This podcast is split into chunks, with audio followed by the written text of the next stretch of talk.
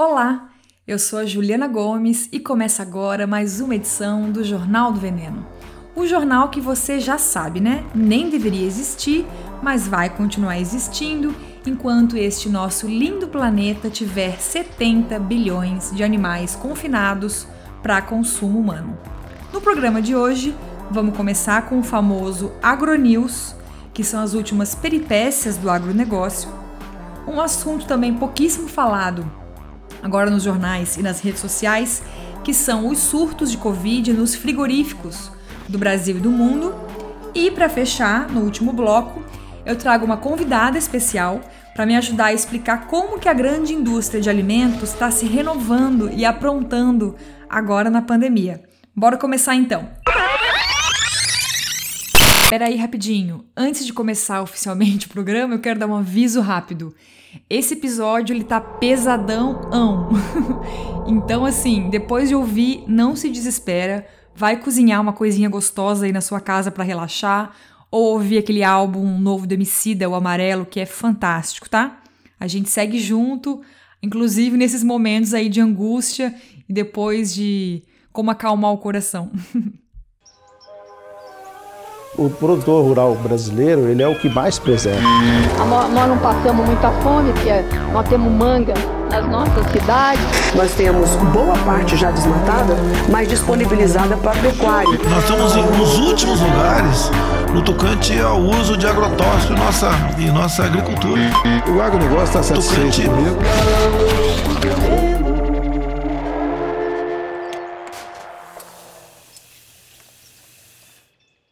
Se você for um ouvinte fiel, já sabe que esse primeiro bloco é destinado a um giro de notícias sobre o setor que inspirou o nome deste podcast, o agronegócio. E é impressionante como eu poderia ficar aqui fazendo mil programas de 50 mil horas sobre as podridões dos senhores do boi e da soja.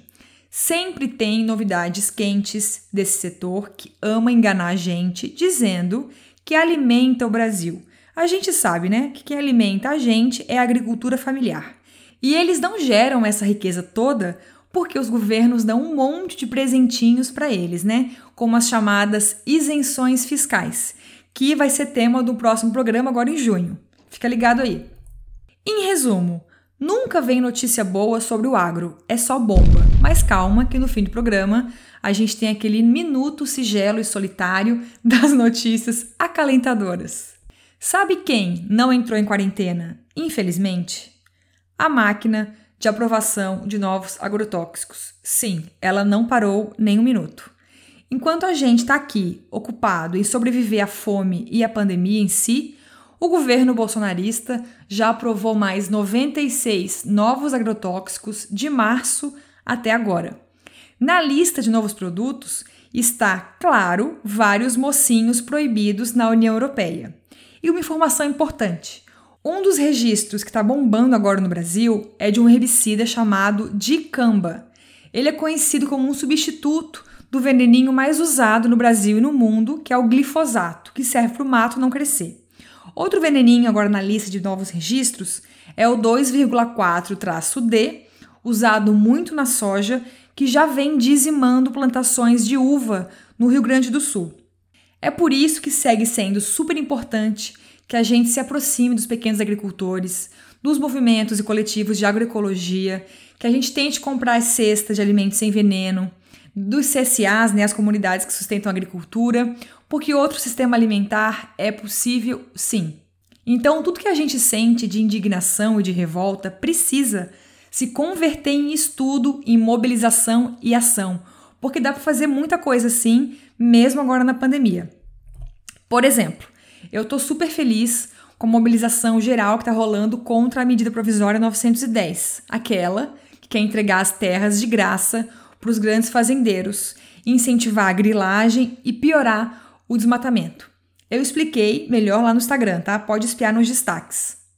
Foi a nossa pressão online que fez os deputados adiarem a votação.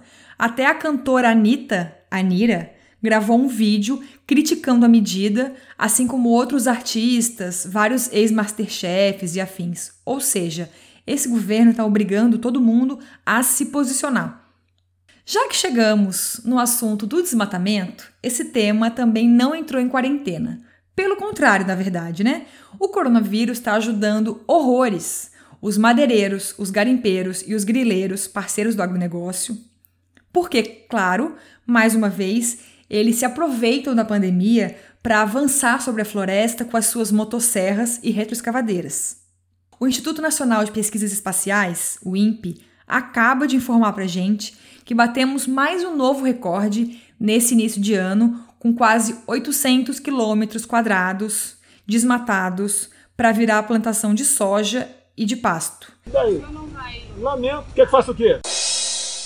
E outro problema é que o desmatamento da Amazônia também esconde outro perigo, que é a disseminação de vírus, tipo o corona. Diversos especialistas têm alertado que esse cenário surreal de devastação na floresta amazônica faz do Brasil um dos países com mais chances de ser um foco da próxima pandemia.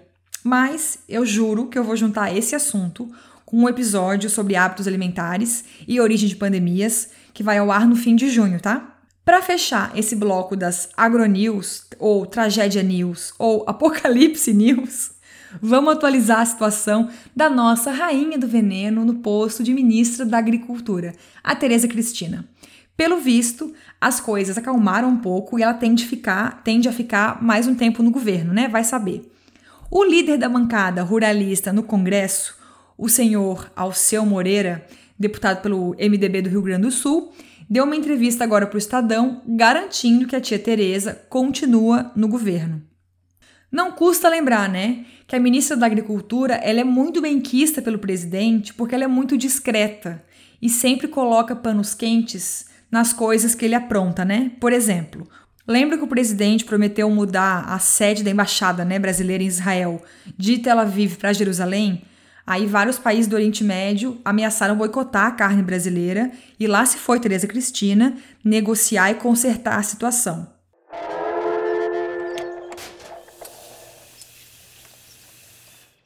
Nesse segundo bloco, vou falar um pouquinho sobre a questão dos frigoríficos agora na pandemia, tá? Vamos começar do começo. 2020 era para ser o ano da carne bovina. Sim, o Departamento de Agricultura dos Estados Unidos chegou a falar em várias entrevistas que esse ano seria o recorde de produção de carne e de bifes, né, e seus amigos. Isso serve para o povo que é vegano e se ilude achando que essa chuva de ultraprocessados, sem ingredientes de origem animal, que está rolando nos mercados, né, aponta uma possível tendência de que está reduzindo o consumo de carne no mundo. Não tá. Não se ilude, gente. Não vamos abraçar as grandes marcas, não. Vem comigo neste maravilhoso lado anticapitalista da história, com pessoas que defendem soberania alimentar e comida de verdade. Enfim, esse seria o ano da carne porque a China vinha no mega crescimento econômico, super rápido, e vários países do mundo também estavam baixando o seu desemprego, né? Ou seja, sempre que as pessoas têm mais grana para gastar, elas comem mais carne, principalmente as carnes vermelhas, né? Infelizmente. Mas aí chegou a Covid. E ela inverteu as expectativas do mercado por conta da crise econômica, que já começou e vai ser muito pior, e vai abarcar o mundo inteiro, né? Ou seja, as pessoas, no geral, estão gastando menos com carnes, principalmente os cortes nobres, né? E estão comprando mais frango e mais embutidos. Só que tem mais caroço aí nesse angu. Os frigoríficos se tornaram pontos de surto de coronavírus, nos Estados Unidos principalmente. Lá, um abatedouro da maior produtora de carne de porco do mundo chegou a ter 600 funcionários infectados na mesma fábrica e manteve muitos trabalhando normalmente na fábrica. Tu acredita? Sem qualquer medida de proteção ou de segurança. Aqui em terras brasileiras, em todos os estados, os abatedouros são considerados serviços essenciais. Mas você acha realmente que as empresas que empregam centenas de funcionários numa única fábrica tomaram medidas de segurança recomendadas? A gente chegou a ter 43 frigoríficos fechados no Brasil, muitos no Mato Grosso do Sul. Já no Rio Grande do Sul, já são mais de 1.600 funcionários de abatedouros com suspeita de Covid. No Tocantins, o município de Araguaína tem mais casos de corona confirmados do que Palmas, a capital. Estranho, né? Mas, adivinha, Araguaína tem três abatedouros, que, claro, lideram os casos de infecção na cidade. Na Paraíba, mais da metade dos casos confirmados de corona na cidade de Guarabira surgiram na mesma empresa, que é um frigorífico de galinhas, a Guaraves. Já aqui no sul, na minha terra, o Ministério Público do Trabalho autuou um abatedouro de aves da BRF na cidade de Concórdia e fez a empresa assinar um termo de ajustamento de conduta para adequar as condições de trabalho dos funcionários. Mesmo depois disso, a empresa teve 94 casos confirmados de corona. O procurador do ministério deu uma entrevista agora para o G1 comentando esses casos, né? E ele disse que as indústrias de abate de carne são grandes focos porque empregam muita gente no único lugar, tem muita umidade nas fábricas, né? O que facilita o contágio, e um trabalhador trabalha em cima do outro, um colado no outro, né? Mas faltou ele falar também outro dado muito importante, que é o perfil do trabalhador de frigorífico no Brasil e no mundo. Nos Estados Unidos, por exemplo, os frigoríficos lideram o índice de menor salário pago por hora do país. E quem que aceita esse tipo de coisa? Quem não tem escolha, né? Basicamente, imigrantes latinos e refugiados de países asiáticos e africanos. Até a Alemanha teve surtos de corona em frigoríficos e o próprio governo justificou o fato pelas péssimas condições de trabalho e excesso de aglomerações. Vamos entender isso melhor? De todos os setores que englobam a indústria, a de abatedouros de carnes é o que mais gera adoecimentos no Brasil. Segundo dados do IBGE e do INSS, o Brasil registra cerca de 5 milhões de acidentes de trabalho nos frigoríficos por ano. Um funcionário de uma fábrica de abate de boi, galinha ou de porco faz cerca de 90 movimentos por minuto, sendo que o aceitável é em torno de 30. Eles são expostos ao frio, a ruídos altíssimos, posturas inadequadas, amputações de membros do corpo, excesso de umidade no trabalho deslocamento de carga em excesso, exposição à amônia e jornadas exaustivas. Além disso, claro, eles passam horas em transportes por dia, porque essas fábricas não ficam nas cidades, né? Por conta do cheiro muito forte, muito ruim. Elas ficam longe dos centros. No total, o Brasil tem 446 frigoríficos que empregam 750 mil trabalhadores. A média de salário deles é de dois salários mínimos e 34% deles não concluíram o ensino fundamental. As mulheres são 41% dos funcionários. E eu fiquei chocada com esse dado. Eu jamais imaginei que quase metade do setor fosse ocupado por mulheres. Por conta das condições péssimas e surreais de trabalho, a maior parte deles não fica nem um ano nas empresas. E aqui no sul do Brasil, a gente sabe que tem muitos haitianos nos frigoríficos, né? Eu procurei os dados, mas eu não achei nada exato. É só uma coisa de percepção mesmo. Resumindo, o corona só agravou uma situação deplorável e já revoltante, né? Eu recomendo que você assista muito o documentário Carne e Osso, que tem de graça no YouTube, sobre trabalhadores do setor de carnes no Brasil. Aí você pode pensar, né? Ah, não, mas basta adequar as condições de trabalho, aumentar direitos trabalhistas e tal. Mas pensa aqui comigo, você realmente acha que é possível tornar um abatedouro um local de trabalho razoável? Com funcionários saudáveis? Você vai ver, é só pesquisar. Onde tem animais explorados, principalmente pela indústria, tem humanos também.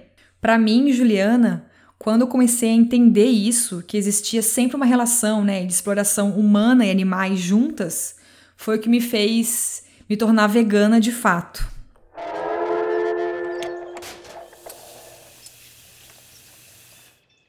Agora vamos para o último bloco. Ele foi elaborado em parceria com o Instituto Brasileiro de Defesa do Consumidor, o IDEC. Você vai ouvir muito essa sigla daqui para frente, porque a gente fechou um projeto juntos para te levar mais informação confiável e de qualidade. E a gente precisa olhar com preocupação sobre como a grande indústria agroalimentar está se comportando nesse período de quarentena.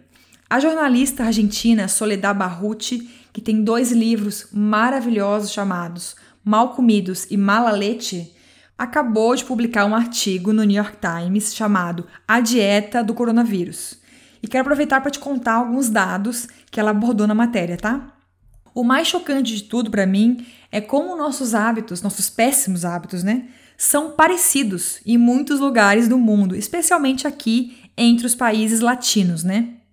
Agora na quarentena, várias substâncias comestíveis, os ultraprocessados, explodiram em vendas, como as sobremesas congeladas e as carnes enlatadas na Argentina, como os peixes enlatados no Peru e os molhos de tomate com 12 mil linhas de ingredientes no Brasil, além também da carne congelada.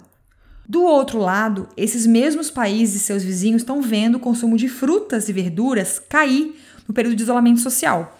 A Argentina acabou de fazer um estudo sobre isso e entre os entrevistados, 24% afirmaram que reduziram sim o consumo de frutas e verduras para priorizar a compra de alimentos que duram mais, né? Os ultraprocessados. Esses dados são muito preocupantes por vários motivos.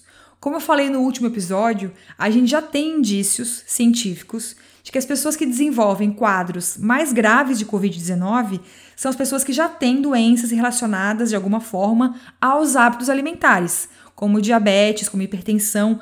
Mas, fora isso, também tem a questão da gente fortalecer um sistema alimentar pautado no supermercado e tudo o que, que ele representa, né?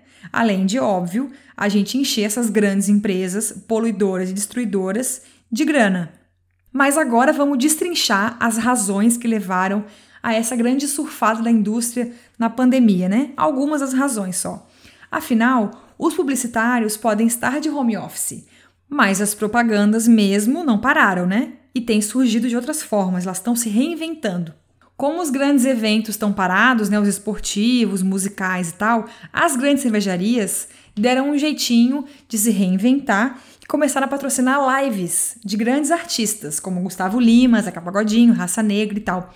E não custa lembrar, né? Aqui no Brasil é proibido o consumo de bebida alcoólica nas peças publicitárias. Fora isso, as gigantes como a Nestlé não param de anunciar na imprensa as suas boas ações. Por exemplo, a Nestlé anunciou na mídia que doou 28 toneladas de suplemento nutricional Nutrien Senior, que é tipo um leite ninho, só que para idosos, tá? Em São Paulo, além de leite, sopas, biscoitos e café para cooperativas de reciclagem. A Unilever doou pelo mundo cerca de 92 milhões de dólares em produtos de higiene e, entre aspas, alimentos. Para me ajudar a analisar tudo isso, eu chamei a Ana Paula Bortoleto, que é coordenadora do Programa de Alimentação Saudável e Sustentável do IDEC. Eu comecei perguntando para Ana sobre publicidade nas lives, que é uma coisa muito nova, né? E também é diferente de comercial de televisão ou um public post no Instagram, porque o pessoal fica muito tempo exposto nas lives, né? Elas duram horas. Na tua opinião, Ana, esse novo formato de publicidade, ele é preocupante? Bom, é, eu acho que em relação às lives que tem patrocínio de cervejarias, é realmente difícil de medir qual que é o impacto e a extensão dessa exposição excessiva de marcas para um público é, de milhões de pessoas.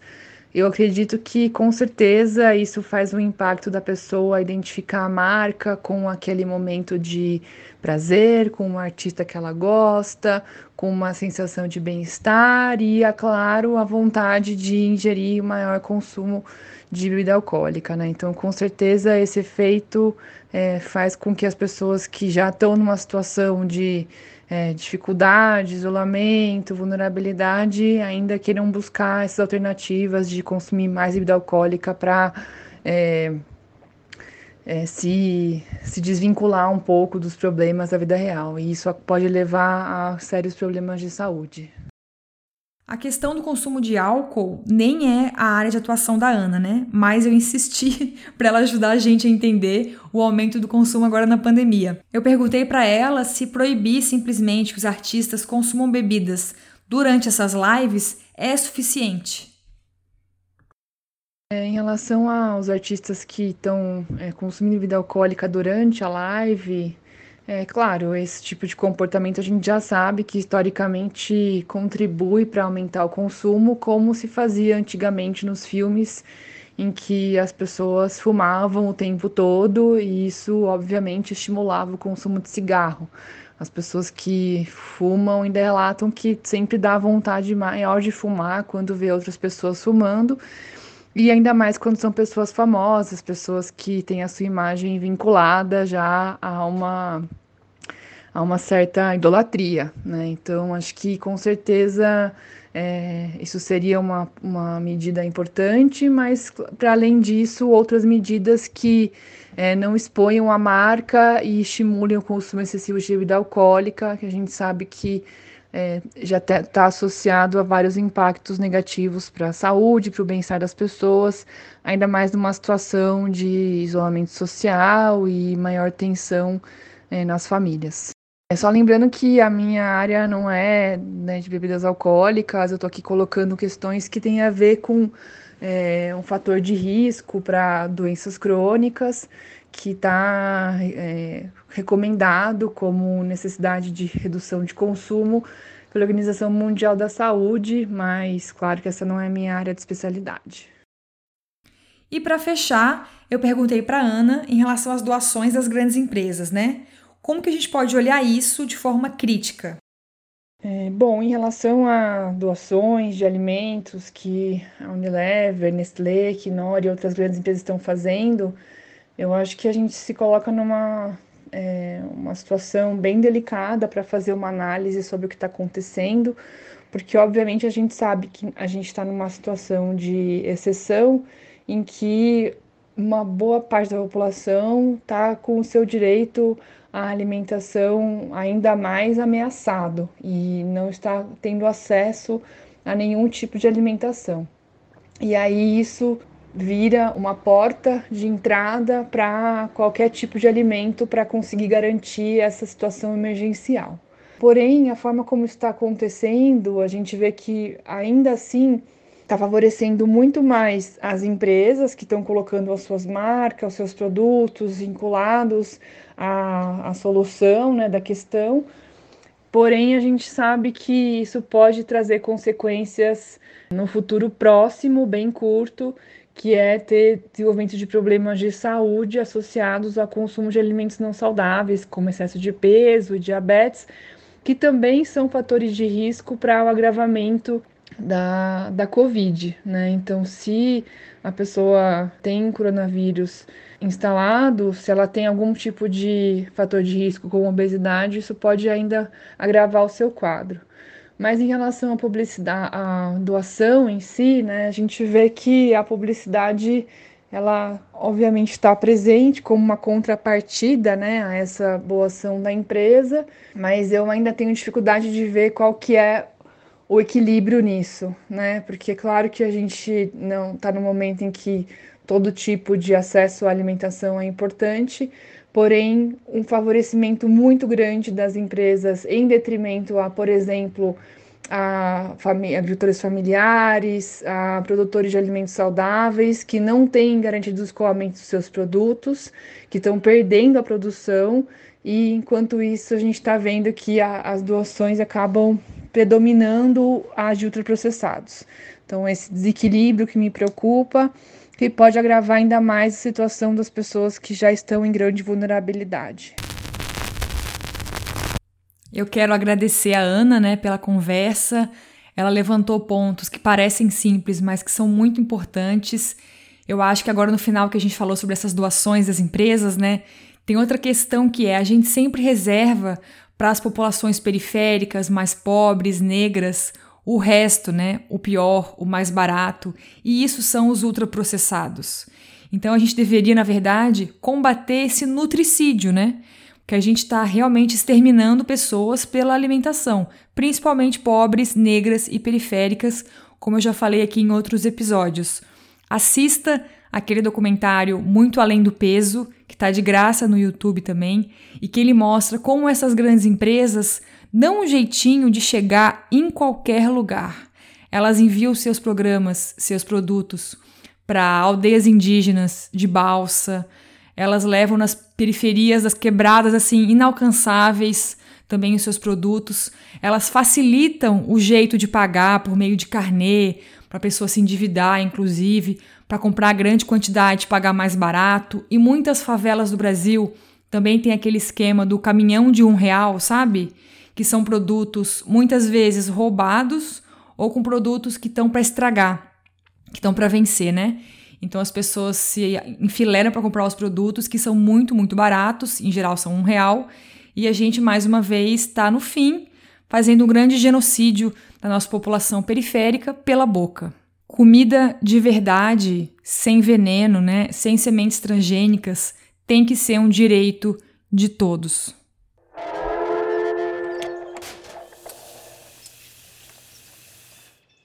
Agora vamos para a parte mais de boa e tranquila deste podcast, que é o bloco de notícias boas.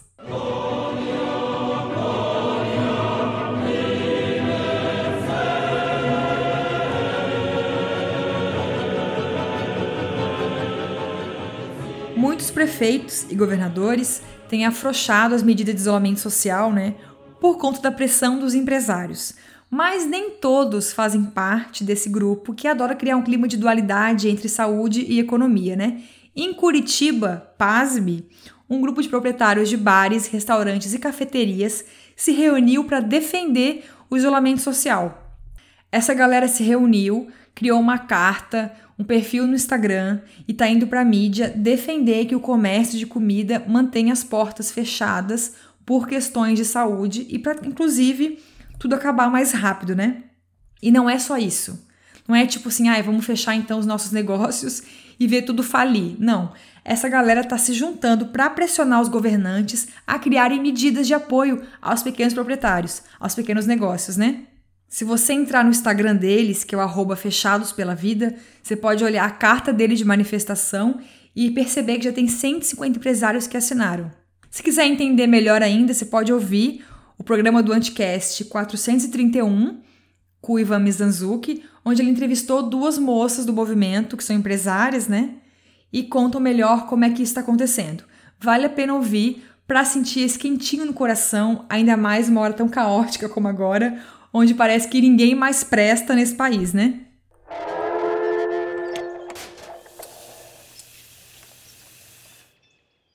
Então é isso, acabamos por hoje. Eu confesso que depois de fazer o roteiro, né, e gravar esse podcast, eu fiquei muito para baixo porque achei que ele ficou bastante pesado dessa vez. Mas você queria o quê, né? Chama Jornal do Veneno essa bagaça, gente. Então, ó, não vai ter notícia boa. E eu acho muito importante que a gente se informe, porque é só com informação que a gente muda o mundo, né? Obrigada por ouvir até aqui, mesmo com um monte de tragédia. Eu também conto contigo para divulgar esse podcast e apoiar a gente lá no Catarse, tá? O link tá aqui na descrição. A assinatura, você sabe, né? Custa menos que um café gourmet ou uma garrafa de refrigerante. E você participa ainda de sorteio de brindes e recebe um boletim maravilhoso online, que são as colheradas do mês. Para comentários, sugestões e reclamações, escreva para jornaldoveneno@gmail.com. Quem edita esse podcast é o meu cônjuge e companheiro Lúcio Carlos. A arte do programa é do Vitor Uemura e as músicas são do grande artista Gu. Um beijo, mais feira e menos mercados e coma vegetais, hein?